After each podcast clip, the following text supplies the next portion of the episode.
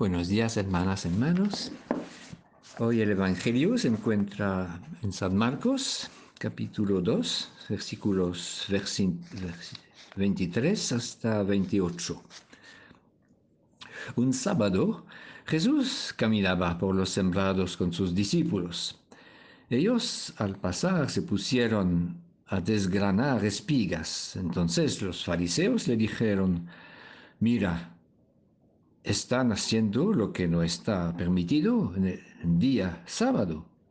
Él les dijo, ¿nunca han leído ustedes lo que hizo David cuando él y sus compañeros tuvieron necesidad y sintieron hambre?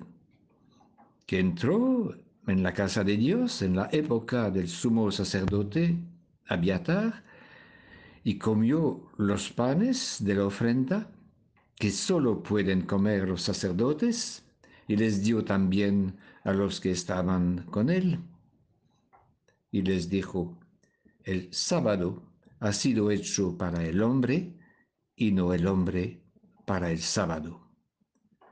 Por esto, el Hijo del Hombre, que es Señor, también es dueño del sábado.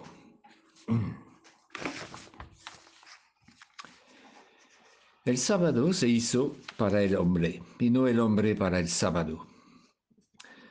Al inicio, la prescripción del Shabbat era para que el hombre tenga descanso, para que tenga un espacio de paz y silencio, un espacio para tomar tiempo por sí mismo, para acordarse del Señor y abrirse a sus maravillas. Hay que recordar también que Dios descansó después de haber creado el mundo.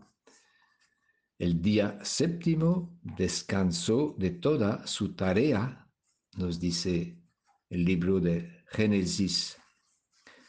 Para el hombre es la invitación a reconocer que no es el maestro del mundo, invitación a no querer conservar el dominio sobre todo, sobre su obra, reconociendo que su vida no lo pertenece, que tiene que devolver toda su obra, su tarea a Dios.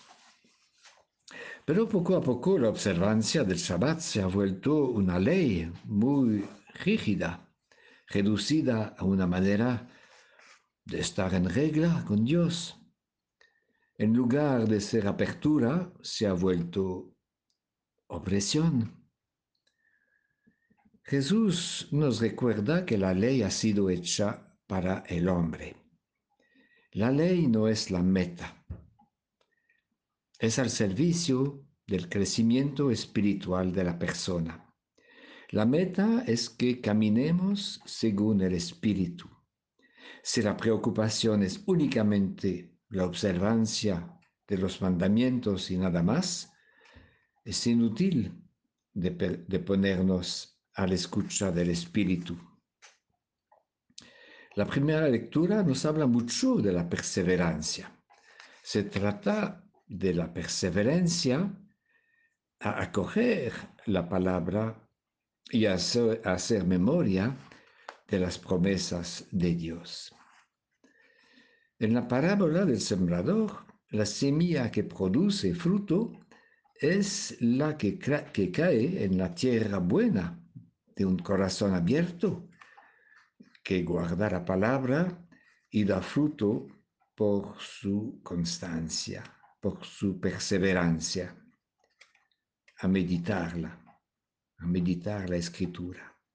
Entonces, no tenemos que vivir con la preocupación inquieta de estar en regla sino con la preocupación de orientar cada día las velas de nuestra barca para captar el soplo del Espíritu.